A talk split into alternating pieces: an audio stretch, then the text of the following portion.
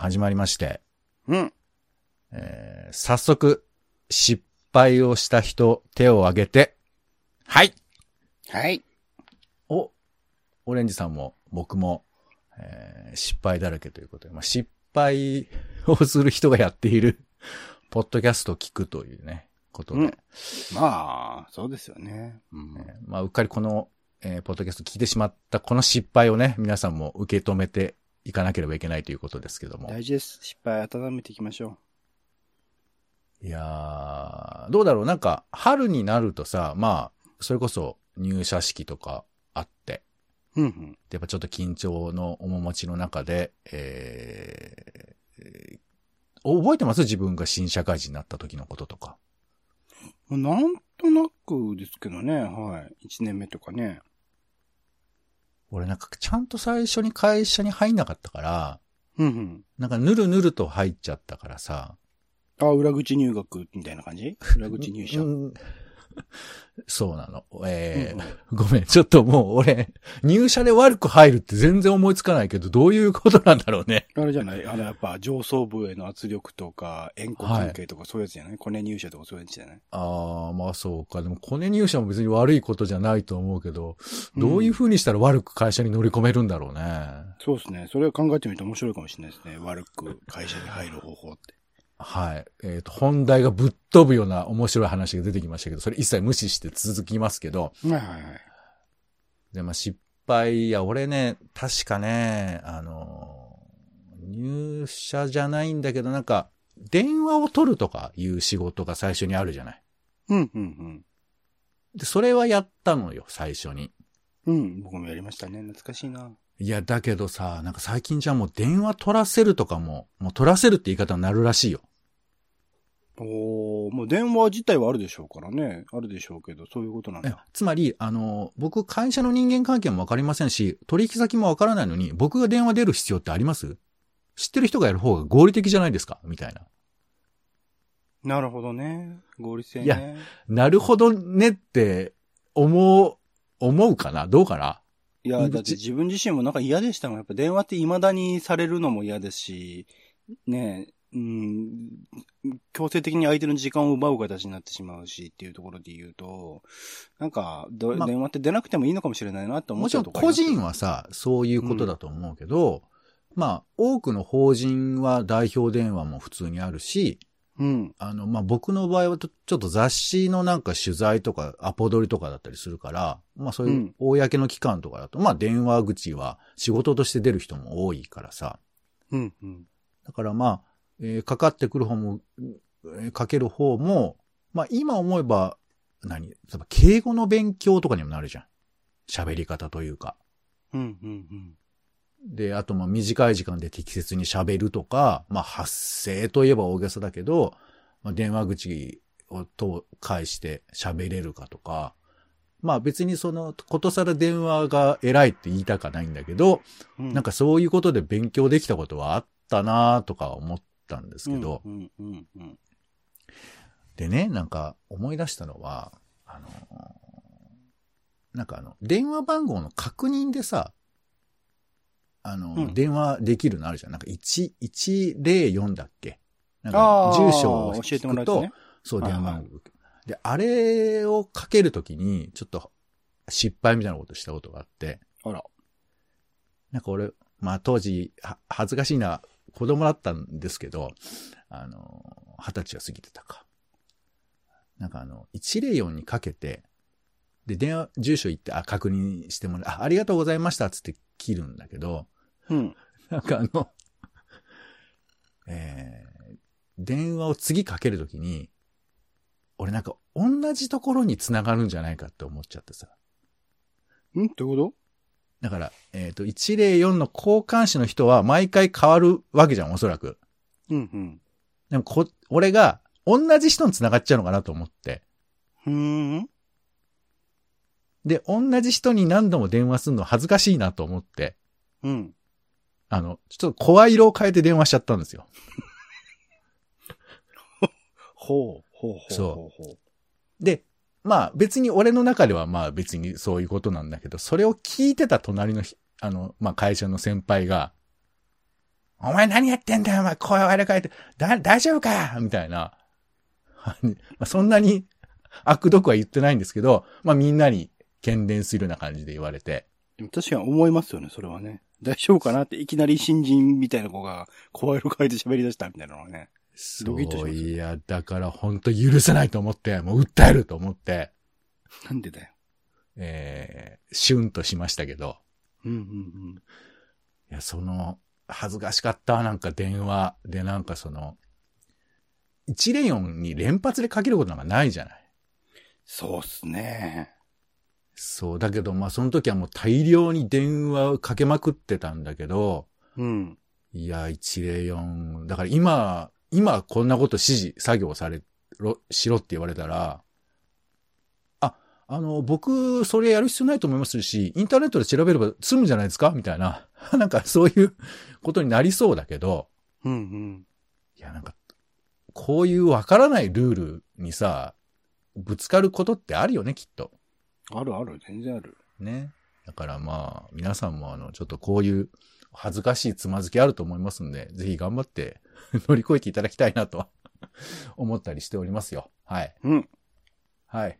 ということで、もう今なんか緊張してきたわ、もう恥ずかしい。電話は出なくていいよっていう後輩への教えですね。そんなね、そんなことない。電話は出た方がいいけど、うん電話でも失敗することは誰にでもあるよというね、おじいさんからのお話でございました。はいな。るほど。はい。ということで、友達、職場、夫婦のちょっとした雑談からツイッターの投稿のネタの種など、直接役には立たないけれど、あなたと一緒に拾いたい種ラジは世の中のいろんな種を探すポッドキャストです。はい。えー、いろいろね、散歩の話、ニュースの話、イベントの話など様々なことを種として拾っている番組です。よろしくお願いします。お願いします。お相手はカルチャー中毒者のオレンジさんとお天気散歩どうものポンの二人です。よろしくお願いします。早い。はい。行きましょう。さあ、それでは行きましょう。えーえっとですね。我々、あの、未だにおしゃべりが苦手でございまして。うん。はい。えー、喋る練習っていうのをね、あの、ポッドキャストでやっているっていう、聞く方の身になってみろっていうコーナーを。まあね、えー大量にありますからね。。そういうもんですよ。うん、練習大量にありますってないはい。はい。まあまあまあね。りはいえーいっぱいありますちょっと舐めたコーナーですけども、えー種枕です。よろしくお願いします。いいよ。さあ、ではまず、今週、あ、先週気になったニュースを、えーピックアップして喋ります。枕なニュースですね。うんはい、今回は3項目です。はい、まず1つ目、えー日本初食べられる培養肉、東京大学日清食品ホールディングスのまあ研究ということですね。うん。えー培養肉ってわかりますかね？あの、牛が、牛をこう切って肉にするんじゃなくて、肉の細胞を使って徐々に、徐々に大きくしていって、まあ肉にするということですよ。もうでコンコンコンコン今回。そう、なんかあの、割とこう、ミンチ肉みたいなイメージのものが多かったりすると思うんですけど、今回作ったものはね、長さ4.5センチ、幅2センチ、厚さ1ミリ、重さが2グラムほどのしゃぶしゃぶ肉のような形になってるんだって。じゃあ、サシが入ってたりするんですかね？なんか見た目は、えっ、と、強くは入ってないけど入れることもできるんじゃないのかな。へえ、すげえな。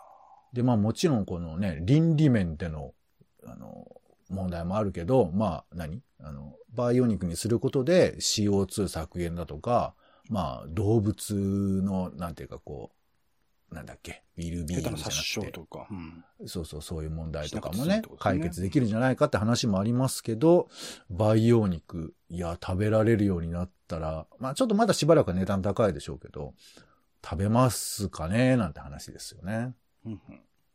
はい。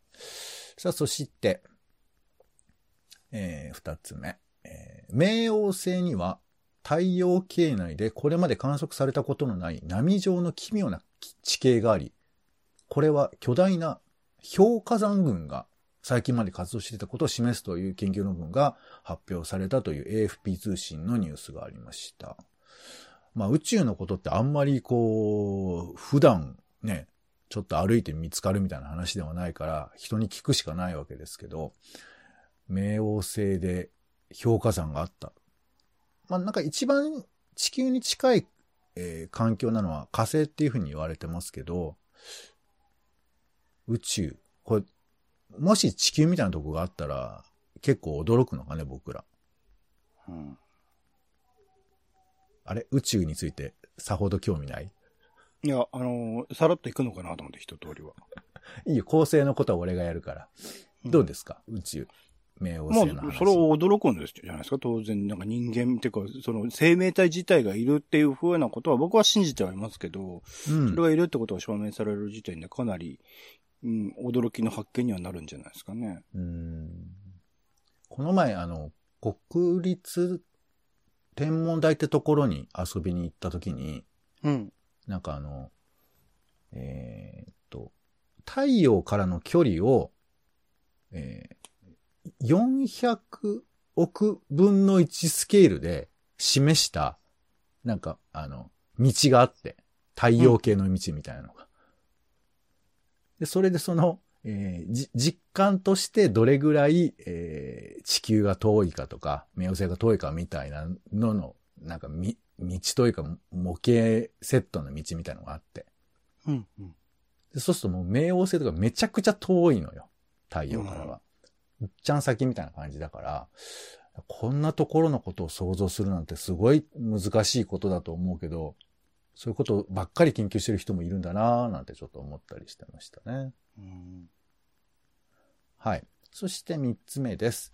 えースリランカの大統領が非常事態宣言をえー出しまして、経済危機をめぐるデモ暴徒化で、まあ、出したみたいですね。えーで、人口2200万人のスリランカでは経済危機が続いていて、国民は生活必必需品を求めて長蛇の列を作ったり、長時間の停電を経験せざるを得ない状態になっていると。で、えー先月の31日夜にはデモ隊が、えー南西部コロンボにある大統領の、まあ、お家ですね。で、うん。レンガを投げ、バスに火をつける行為に及んでいたというふうなニュース。これ CNN のニュースですけど。うん。まあまあまあまあまあ、いろんな世界でね、いろんなことが起こっているんだなというふうなことではあるんですけども。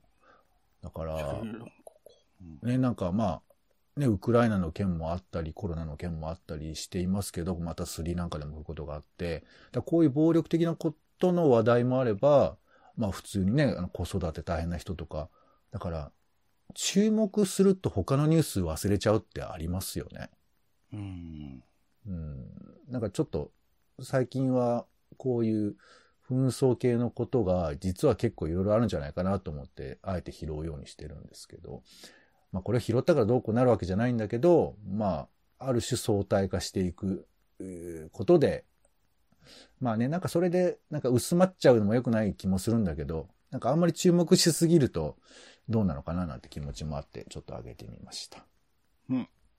はい。それでは続いて、えー先週話したくなった話題ということで、枕なトピックスですね。え3項目ありますので、話したくなりそうなことちょっと、俺にさん選んでください。はいよ。はい。えー、まず一つ目。えー、アカデミー賞ですね。アカデミー賞が受賞しました。ああ決定しました。で、えっ、と、作品賞がコーダ愛の歌ですね。はい。ということで、まあ、いろいろ話題になってるので、えー映画祭の権威って何だろう？映画賞の権威って何だろう？という話が一つしたいかな。うん二つ目ですね。えー政府、日本政府が首都キエフの呼称をキーウに変更するというふうに発表しました。まあこれウクライナ語読みということだそうなんですね。うんでちなみに、えーまあニュースで割と普通に聞いてた、あの、ウクライナの都市でハリコフという都市がありますけど、これがハルキウとか、うんえーあと、オデッサっていうのも時々聞いてましたけど、これもオデーサになるとか。うん。あとあの、これも変わるのかね、チェルノブイリがチョルノービリになるとありますけど、どう、どうなんですかね？うん。で、ちなみにこの関連で言うと、2015年に、あの、グルジアっていうね、ロシア語でグルジアという、まあ、呼び方をされてた国が、今、ジョージアになったと。うんこれ、これ英語読みみたいですけど、まあ、うんこれも、あの、ジョージアの意向でこう変わったということなんでしょうね。はい。まあまあ、そういうことを含めて、えー読み方って変わる、読み方が変わることについての話ですね。うんはい。そして3番目。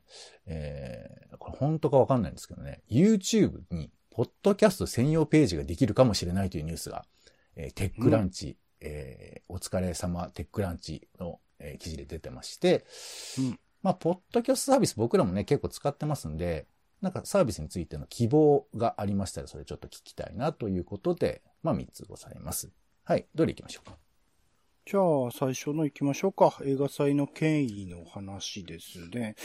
まあ、アカデミー賞の話、ちょっと振り返るタイミングを失ってしまったので、やりたいなとは思ってはいたんですが、アカデミー賞の結果自体というかね、選ばれた作品とかについては、特に違和感はない。まあもちろんその、それ手前のこの作品候補に入らないのか、みたいなものはありつつも、ただまあ一般的に、まあ僕も今回特に作品賞は、えっと、8作品からノミネートされていて、えーっと、7作品見れたのかな、日本で。で、リコリスピザっていう作品だけ、えっと、今年の7月に公開なので、他は見れて、上で、まあ、あの、すごく納得感のある結果だったっていうところは全体的にあったので、そこら辺のなんかな、あの、日本アカデミー賞というちょっと、アカデミー賞を名乗ってほしくない、ちょっとひどい、えー賞に比べるとっていうと、そうするとアカデミー賞にすごく申し訳ないんだけど、ちゃんと真っ当な役割を果たしている賞ではあるし、映画祭ではあるんだろうなと思いつつ、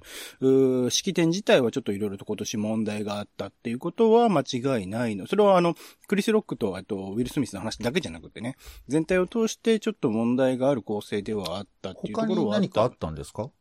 ちょっと視界がひどかったんですよ。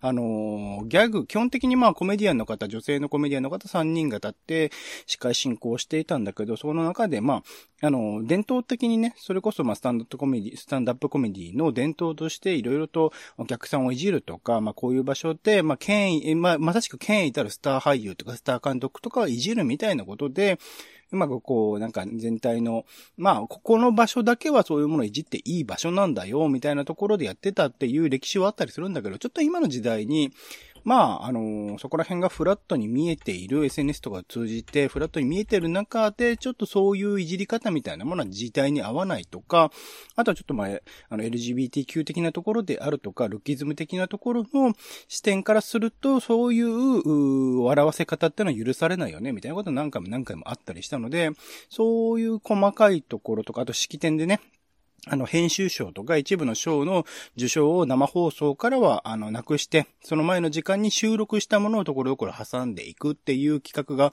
あまりにその部門の人たちに対する敬意を失しているであるとか、あとツイッターとかで、えっと、人気投票、えっと、ユーザーの方、えー、まあ、見てる人からの、こう、ファン投票で、えっ、と、人気作品を選ぶみたいなものも、ちょっと結果とか、あとそれの見せ方含めて、ちょっといろいろと新部門として設けてみたけど、うまくいってないよね。とか、本当いろいろな、あのー賞自体、え賞と自体という、まあ、受賞式自体でですね、問題はあったんだけれども、アカデミー賞としての役割として選ぶべきものを選んでいる印象ではあったので、そこは良かったし、そこら辺、まあ、カンヌとかね、ベネチアとか、えベルリンとか、あのーまあ、そちらも僕はすごく選ばれてるものを見ると驚くことが多かったりするので、ちゃんと役割を果たしているなっていうところ、あの、それぞれの映画祭のそれぞれの役割っていうのはあったりするので、そこら辺は、あの、違いがあって面白いなって思う。ただまあ、日本アカデミー賞はまあ、権威もククソもないなっていうところは思ったりはしますかね。まあ、あの、僕がこのトピックスを挙げたのは、うん。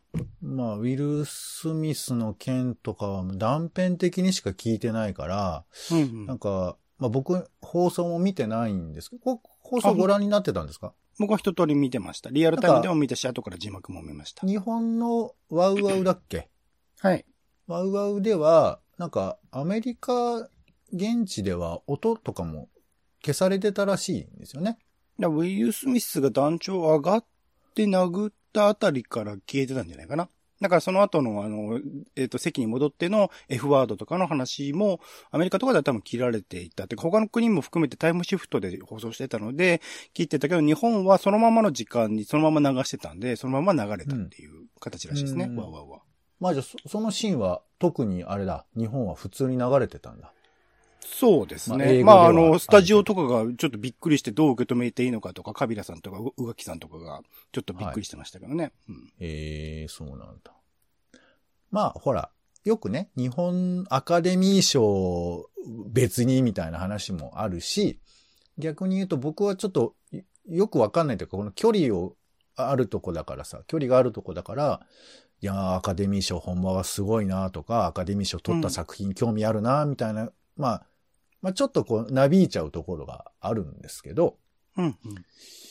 こう、一方でその、まあ、結構スタンダップコメディアンが、まあ、これはある種の表現の自由ということを体現している場所とも言えるのかもしれないけど、まあ、前編にわたってこう司会として、えー、まあ、冗談、ちょっと厳しい、かなり厳しい冗談を言い続けるみたいなことも、今回だってあったっていうことだと思うんですけど。回によってですけどね、本当今までも普通に、えっと、ヒュージャックマンが言ってた時もありましたし、うん、あの、コメディアンだけじゃない、ジャスティン・ティンバーレイクとかもやってたかな？なんかそういう、あの、ミュージシャンとか俳優さんとかいろいろなパターンがあった中で、今年は、あの、まあ、あの、今までの、えっと、女性が軽視されていたアカデミー賞みたいな流れとか、黒人の方を軽視していた流れとか、いろいろ人種的なところとか、ジェンダー的なところとか、いろいろ踏まえて、今年はコメディアンの方3人としたんだと思うんですけど、まあ、それが、あれは男性コメディアンだったらもう同じことは全然起き得ると思うので、ちょっとコメディアンがそういうふうにいじる場としてアカデミー賞を設定するということ自体がもう古くなっているのかもしれないなっていうのは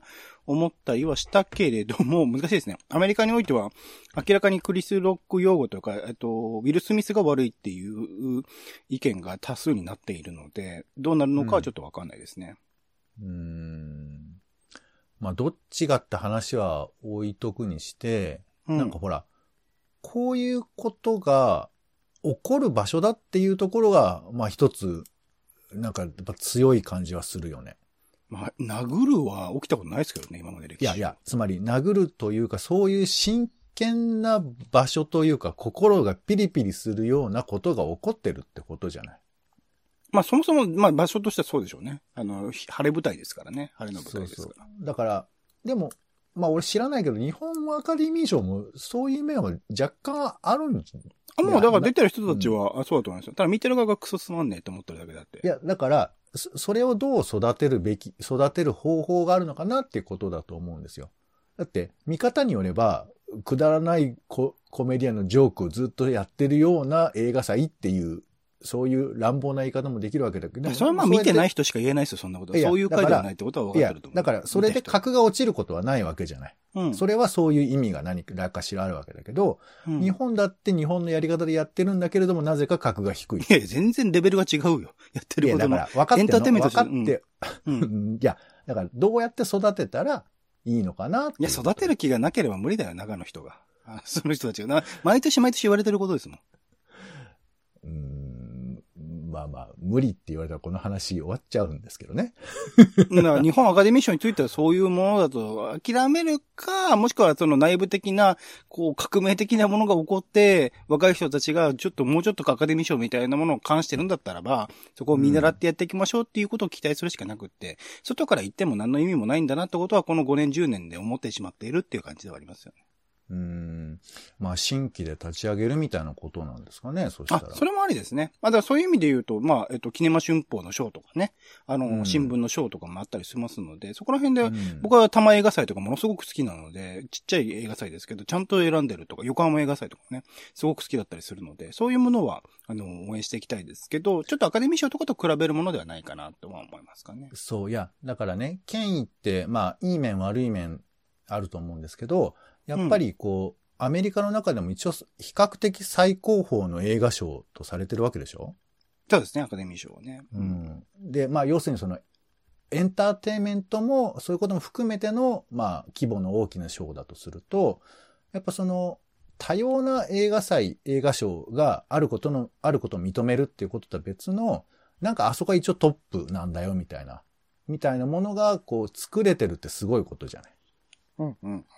だからそ、そういうものをどうやって作っていったり、どうやって守っていったりすることができるかなっていうことが多分大事なことだと思ってて、でもしかしたらそういうことをそもそも日本には馴染まないみたいなこともあるのかもしれないけれど、でもエンターテインメントをさ、注目を浴びるにおいて、やっぱアカデミー賞取りました。じゃあこうだ見に行きましょうみたいな話はシンプルにあるわけですから、そうですね。まあそういうふうな力があるもの、ある意味、その、どうせあれは、えー、偏った何かでしょって言われたとしても、まあでも一面的には価値があるっていうふうに思えるようなものが作れるようなことをしないと、なんか文化のね、なんていうか、一つの形が、つまりメジャー側にはそういうものがなくて全部マイナー側にしか、価値がないんだっていうふうにするのもちょっと大げさかなというふうに思ったりもするね。新しく作ってもまさしくいいと思います。その M1 の後にキングオブコント R1 グランプリが出てきたように、なんか違ったクリックシートの映画でのショーっていうのをテレビ番組とかを使ってやるっていうのはありだと思いますね。うん。